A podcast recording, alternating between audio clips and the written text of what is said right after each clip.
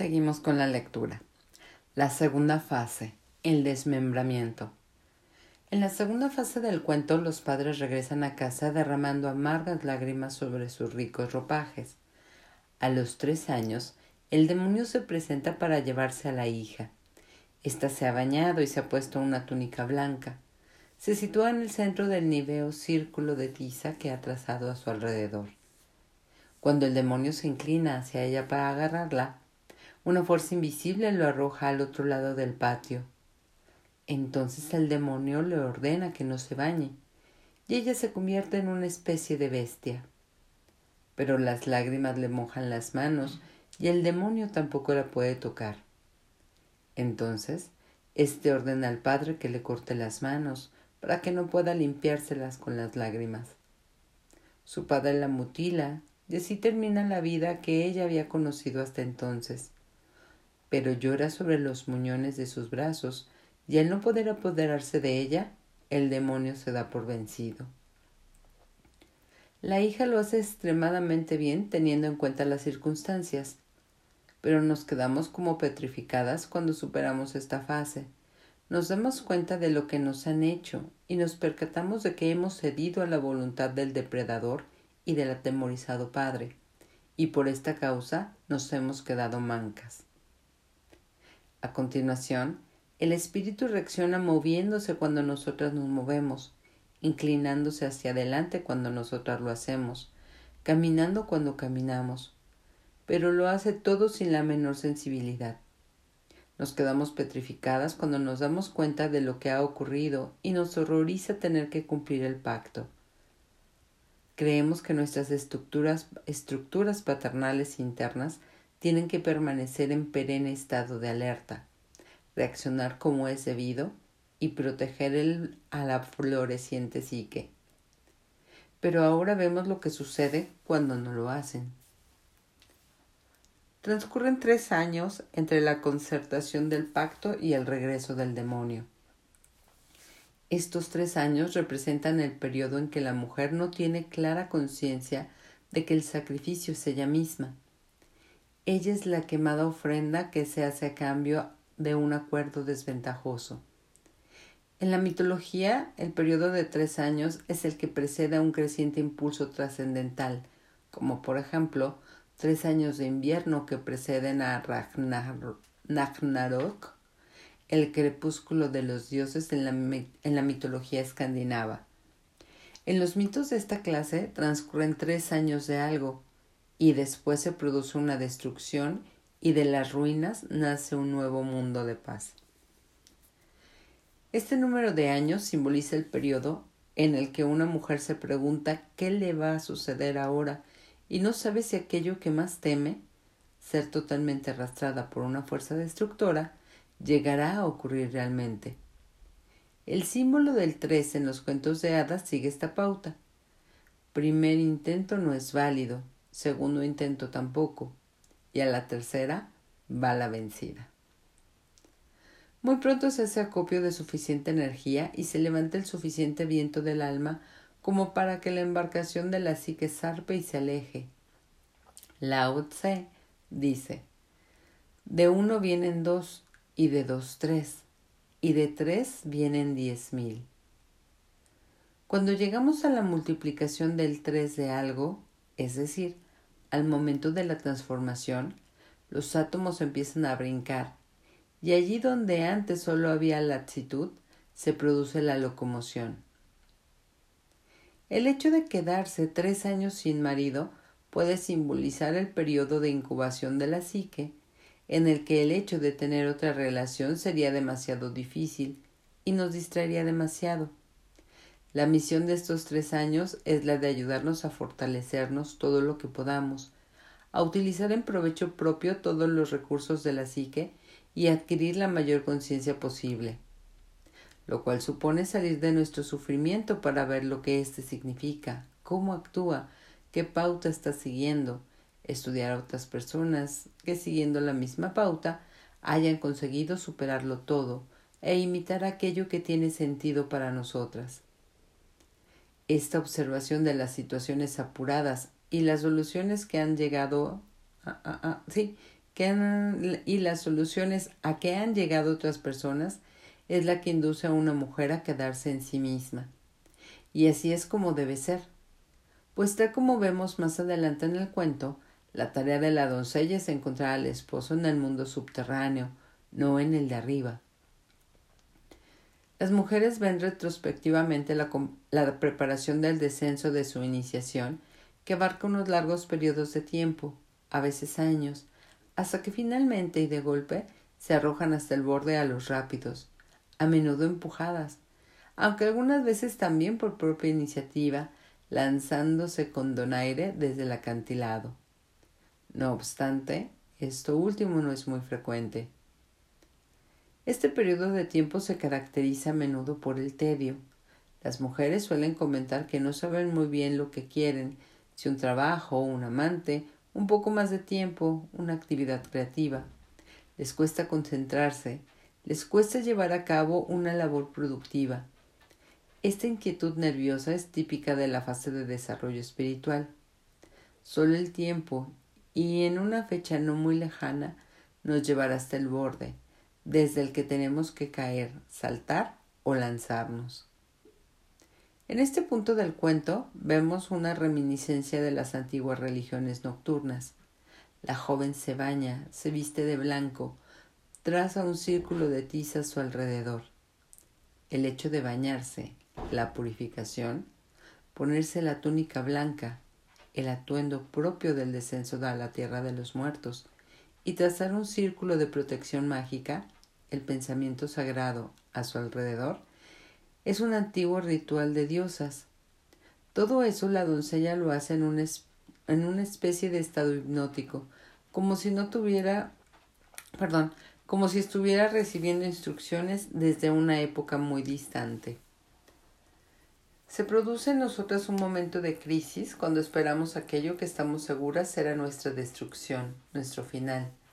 Ello nos induce, como a la doncella del cuento, a inclinar el oído hacia la lejana voz de tiempos ancestrales, una voz que nos dice lo que debemos hacer para conservar la fuerza y la pureza y la sencillez espiritual.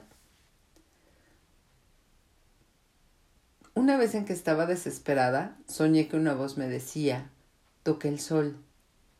Después de aquel sueño, cada día y donde quiera que fuera, apoyaba la espalda, la planta del pie o la planta de la mano en los rectángulos de luz solar de las paredes, los suelos y las puertas.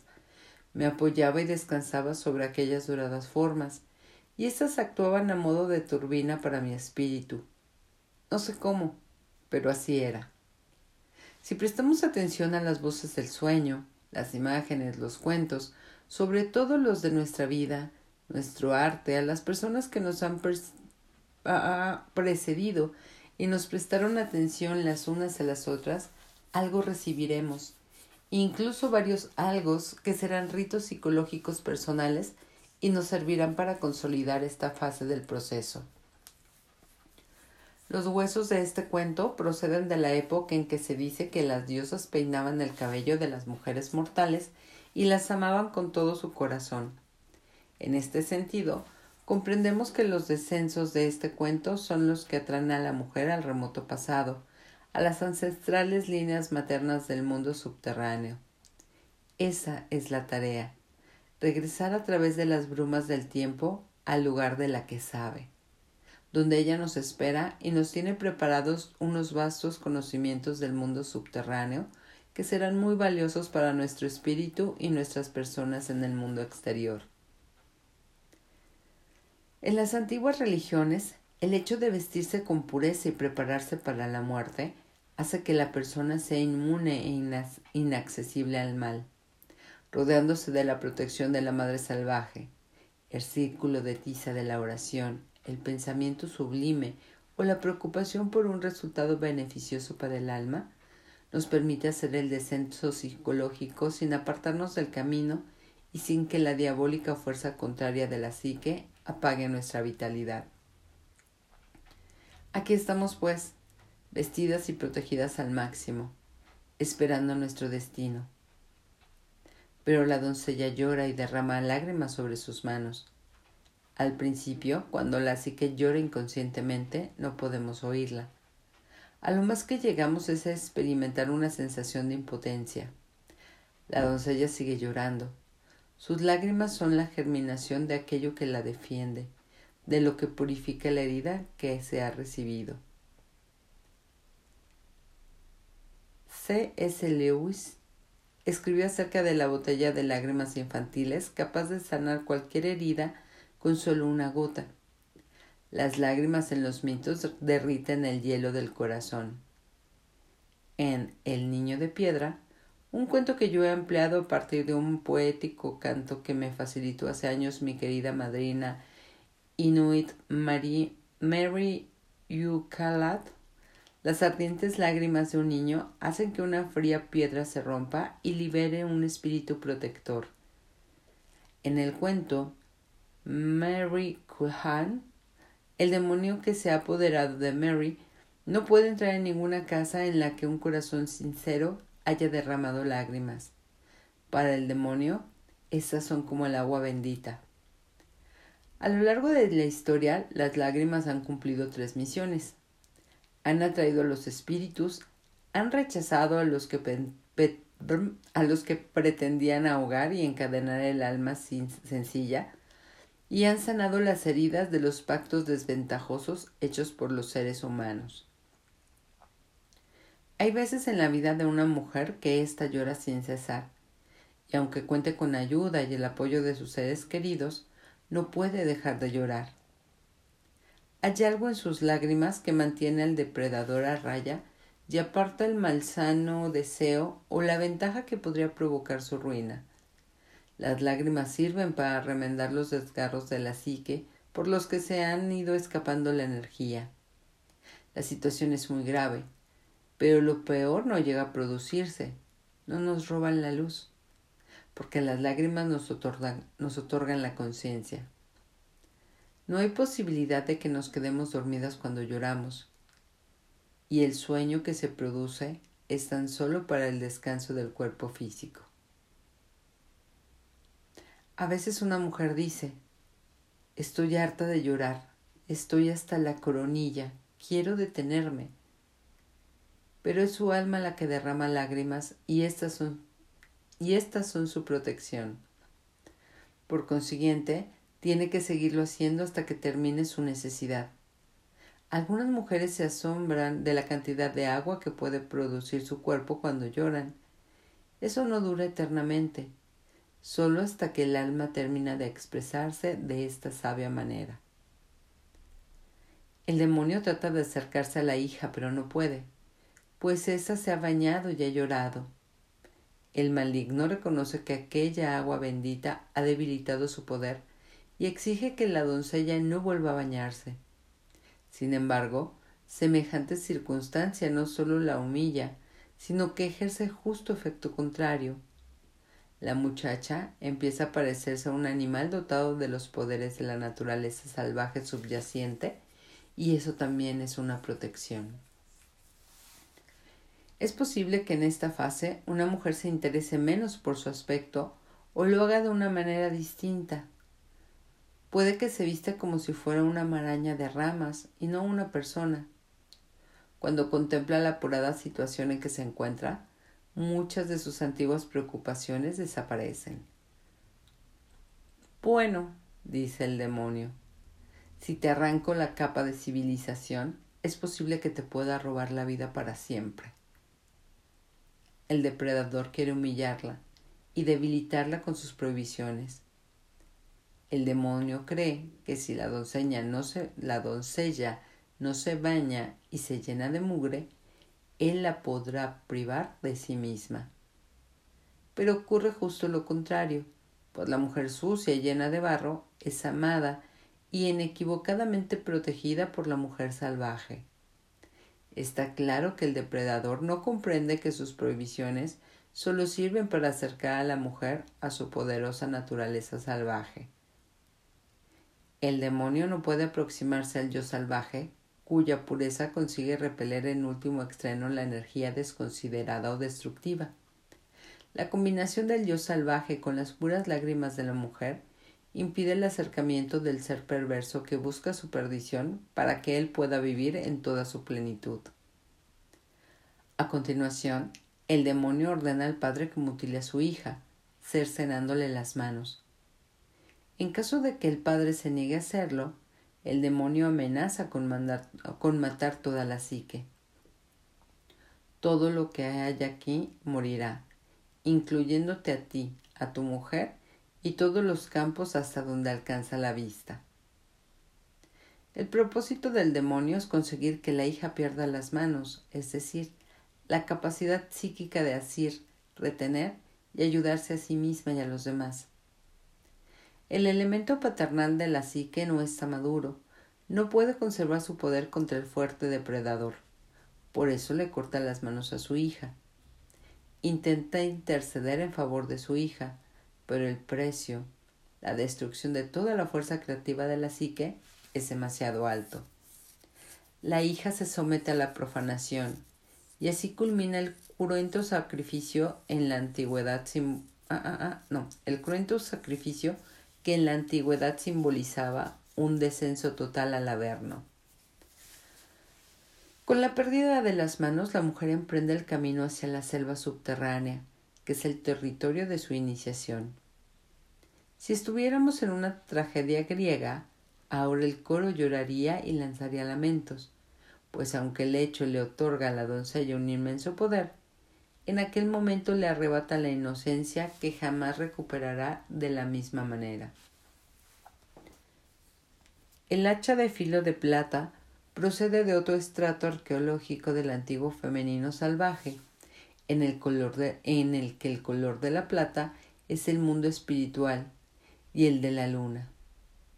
El hacha de filo de plata se llama así porque en tiempos antiguos estaba hecha de acero ennegrecido en la fragua y su hoja se afilaba con una piedra de, de amolar hasta que adquiría un reluciente color plateado.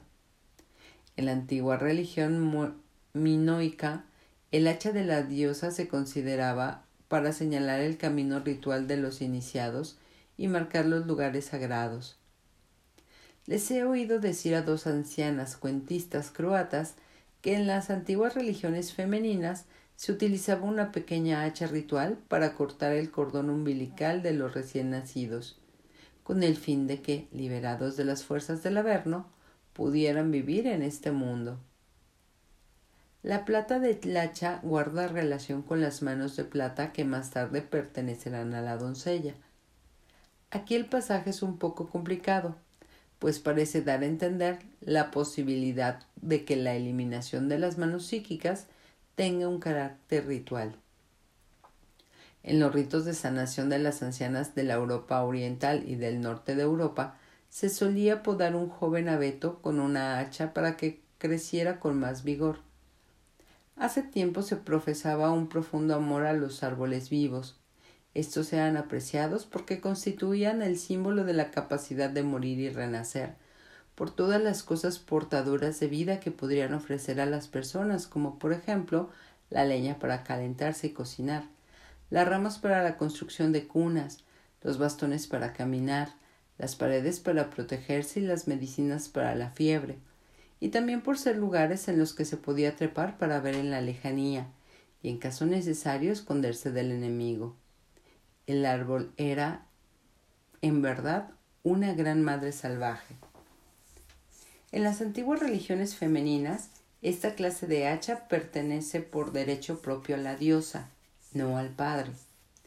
Esta secuencia del cuento permite deducir que el que el hacha pertenezca al padre se debe a una mezcla de la antigua religión con la nueva, cuyo resultado ha sido el desmembramiento y el olvido de la antigua, pero a pesar de las brumas del tiempo y o de las sucesivas capas que se han superpuesto a los antiguos conceptos acerca de la iniciación femenina, siguiendo el relato como el que nos ocupa, podemos extraer del enredo lo que nos interesa y reconstruir el mapa que nos muestra el camino del descenso y el del ascenso. Podemos interpretar la eliminación de las manos psíquicas de la misma manera en que este símbolo era interpretado por los hombres de la antigüedad. En Asia, el hacha celeste se utilizaba para apartar a una persona del yo no iluminado. el elemento de la mutilación como iniciación reviste una importancia fundamental en nuestro relato. Si en nuestras sociedades modernas debemos cortar las manos del ego para poder recuperar nuestra función salvaje, es decir, nuestros sentidos femeninos. Conviene que se corten para que podamos alejarnos de las seducciones de todas las cosas absurdas que tenemos a nuestro alcance, cualesquiera que sean las cosas a las que nos aferramos para no crecer. Si las manos tienen que desaparecer durante algún tiempo, que desaparezcan y San se acabó. El padre blande el cortante instrumento de plata y pese al profundo pesar que experimenta, aprecia mucho más su vida y la de la psique que lo rodea. Aunque algunas cuentistas de nuestra familia subrayan con toda claridad que la vida que el padre más temía perder era la suya propia. Si consideramos el padre como un principio organizador, una especie de gobernante de la psique externa o mundana, veremos que el yo externo de la mujer, su dominante yo, ego mundano, no quiere morir. Y se comprende muy bien que sea así, es lo que siempre ocurre en un descenso. Una parte de lo que somos se siente atraída por el descenso como si éste fuera algo apetecible, misterioso y agridulce. Pero al mismo tiempo experimentamos repulsión y cruzamos toda una serie de calles, autopistas e incluso continentes psíquicos para evitarlo. Sin embargo, aquí se nos muestra que el árbol florido tiene que sufrir la amputación. Lo único que nos permite soportar esta idea es la promesa de que alguien, en algún lugar de la parte interior de la psique, nos espera para ayudarnos y curarnos. Un gran alguien nos espera para restaurarnos, transformar lo que está deteriorado y vendar los miembros que han sido heridos.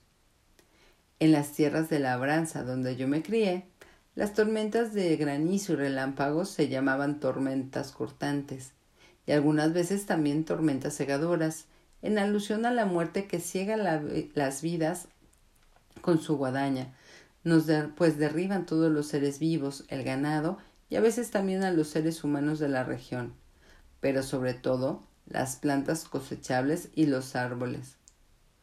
Después de una gran tormenta, familias enteras salían de los sótanos donde almacenaban las patatas y se inclinaban sobre la tierra para ver qué clase de ayuda necesitaban las cosechas, las flores o los árboles. Los chiquillos recogían las ramas llenas de hojas y frutos que habían quedado esparcidas por el suelo. Los más crecidos apuntalaban las plantas que aún vivían, pero habían resultado dañadas. Las ataban con clavijas de madera, astillas para encender el fuego y vendas de trapo de color blanco. Los adultos arrancaban y enterraban todo lo que había sufrido daños irreparables. Hay una encantadora familia como la de mi infancia, esperando a la doncella en el mundo subterráneo, tal como tendremos ocasión de ver. En esta metáfora de la mutilación de las manos, vemos que algo saldrá de todo ello. En el mundo subterráneo, siempre que algo no puede vivir, se derriba y se corta para poder utilizarlo de otra manera. La mujer del cuento no es vieja ni está enferma, y sin embargo se tiene que desarmar porque no puede seguir siendo lo que había sido hasta entonces. Pero unas fuerzas le esperan para ayudarla a sanar.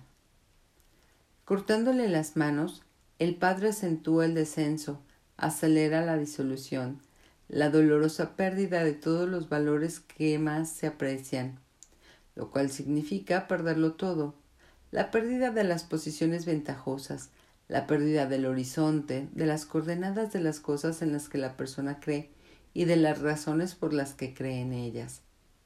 En los ritos aborígenes de todo el mundo, el propósito es confundir la mente ordinaria para facilitar la iniciación de los individuos en la mística. Con la mutilación de las manos se subraya la importancia del resto del cuerpo psíquico y de sus atributos, y sabemos que el insensato padre que gobierna la psique ya no le queda mucho tiempo de vida, pues la profunda mujer desmembrada hará su trabajo tanto con su ayuda y protección como sin ella. Y por muy horrible que pueda parecer a primera vista, esta nueva versión de su cuerpo le va a ser muy útil. Por consiguiente, en este descenso es donde perdemos las manos psíquicas, esas dos partes de nuestro cuerpo que son en sí mismas como dos pequeños seres humanos. En tiempos antiguos, los dedos se equiparaban para las piernas y los brazos, y la articulación de la muñeca se equiparaba a la cabeza. Estos seres pueden bailar y cantar. Una vez batí palmas con René Heredia, un gran guitarrista flamenco. En el flamenco, las palmas de las manos hablan y producen sonidos que son palabras como más rápido, precioso mío, elévate, vuelve a bajar, siente, siénteme, siente esta música, siente esto y esto y esto. Las manos son seres por derecho propio. Si estudiamos los belenes de los países mediterráneos, veremos que las manos de los pastores y de los reyes, de María o de José, están extendidas con las palmas hacia el divino infante, como si éste fuera una luz que se pudiera recibir a través de la piel de las palmas. En México, vemos también que las imágenes de la Virgen de Guadalupe derraman su luz salutífera sobre nosotros, mostrándonos las palmas de las manos. El poder de las manos está presente a lo largo de toda la historia. En Cayenta, en la reserva Dine, Navajo, hay una cabaña india con una vieja huella de mano de color rojo al lado de la puerta. Su significado es aquí estamos a salvo. Como mujeres tocamos a muchas personas. Sabemos que la palma de la mano es una especie de sensor, tanto como con un brazo como con una palmada. Ah, ah, ah, perdón, no. Tanto como tanto con un abrazo como con una palmada o un simple roce del, del hombro, hacemos una lectura de la persona a la que tocamos. A poca relación que tengamos con la que sabe, comprendemos lo que siente otro ser humano tanteándolo con las palmas de nuestras manos. Algunas mujeres reciben información en forma de imágenes incluso, a veces de palabras que les comunican los sentimientos de los demás. Se podría decir que hay en las manos una especie de radar. Las manos mm, son no solo receptoras, sino también transmisoras.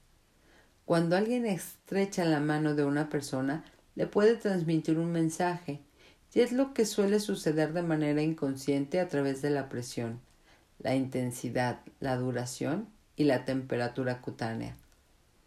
Las personas que de manera inconsciente o deliberada tienen intenciones aviesas poseen un tacto que hace que el otro sienta que le están abriendo boquetes en el cuerpo espiritual psíquico. En el polo psicológico opuesto, las manos que se apoyan en una persona pueden aliviar, consolar, eliminar el dolor y sanar. Se trata de un saber femenino que se ha transmitido de madre a hija a través de los siglos. El depredador de la psique lo sabe todo acerca del profundo misterio que se asocia con las manos. En demasiadas partes del mundo, una de las manifestaciones más patológicas de inhumanidad consiste en secuestrar a una persona inocente y cortarle las manos, en desmembrar la función táctil, visual y sanadora del ser humano. El asesino no siente y no quiere que su víctima sienta. Esta es exactamente la intención del demonio, pues el aspecto no redimido de la psique no siente nada. Y en la malsana envidia y el odio que le inspiran los que sí sienten algo, experimenta el impulso de cortar. El asesinato de una mujer mediante la mutilación constituye el tema de muchos cuentos. Pero este demonio es algo más que un asesino, es un mutilador exige la mutilación que no es puramente decorativa o una simple escarificación de carácter ritual, sino que se propone dejar inválida a la mujer para siempre. Cuando decimos que a una mujer le han cortado las manos, queremos decir que está, que está incapacitada para consolarse y curarse ella misma de manera inmediata, y que no puede hacer nada que no sea seguir el mismo camino de siempre. Por consiguiente, es bueno que sigamos llorando en este periodo. Es nuestra sencilla y poderosa protección contra un demonio tan pernicioso que ninguna de nosotras puede comprender por entero sus motivos y su razón, su razón de. En los cuentos de hadas encontramos el leitmotiv del llamado objeto arrojado. La heroína perseguida se saca un peine mágico del cabello y lo arroja a su espalda, donde crece y se convierte en un bosque de árboles tan tupido que en él no se podría traducir una horca. O bien la heroína tiene un frasquito de agua, lo destapa y arroja su contenido a su espalda mientras corre. Las gotitas se convierten en una inundación que dificulta el avance de su, de su perseguidor. En el cuento, la joven derrama abundantes lágrimas sobre sus muñones y el demonio se siente repelido por el campo de fuerzas que lo rodea. No puede apoderarse de ella tal como pretendía. Aquí las lágrimas son el objeto arrojado, la muralla de agua que aleja al demonio, no porque el demonio se conmueva o se ablande a ver las lágrimas, no se conmueve, sino porque las lágrimas sinceras poseen una pureza que quiebra su poder. Y nosotros comprobamos la veracidad de este acerto cuando lloramos con toda nuestra alma porque no vemos en el horizonte más que oscuridad y desolación, y sin embargo las lágrimas nos salvan de morir inútilmente abrazadas. La hija tiene que sufrir me asombra lo poco que lloran las mujeres hoy en día y que encima lo hagan pidiendo perdón. Me preocupa que la vergüenza o el desuso nos esté arrebatando esta función tan natural. Ser un árbol florido y húmedo es esencial, pues de lo contrario nos rompemos. Llorar es bueno y está bien. No resuelve el dilema, pero permite que el proceso continúe y no se interrumpa. Ahora la vida de la doncella tal y como ella la ha conocido, su comprensión de la vida hasta aquel momento ha tocado su fin, y ella desciende a otro nivel del mundo subterráneo. Y nosotras seguimos sus huellas. Seguimos adelante a pesar de que somos vulnerables y estamos tan privadas de la protección del ego como un árbol al que le han arrancado la corteza. Pero somos poderosas pues hemos aprendido a arrojar al demonio al otro lado del patio. En este momento vemos que es, ah, ah, ah, en este momento vemos que sea lo que fuere que hagamos en la vida, los planes de nuestro ego se nos escapan de las manos. Habrá un cambio en nuestra vida, un cambio muy grande, cualesquiera que sean los bonitos planes que haya forjado este pequeño y temperamental director de escena para la siguiente fase. Nuestro poderoso destino empieza a gobernar nuestra vida, no el molino, no el barrido del patio, no el sueño. Nuestra vida tal y como la conocíamos ha tocado a su fin. Queremos estar solas y quizás nos dejen en paz. Ya no podemos confiar en la paternal cultura dominante.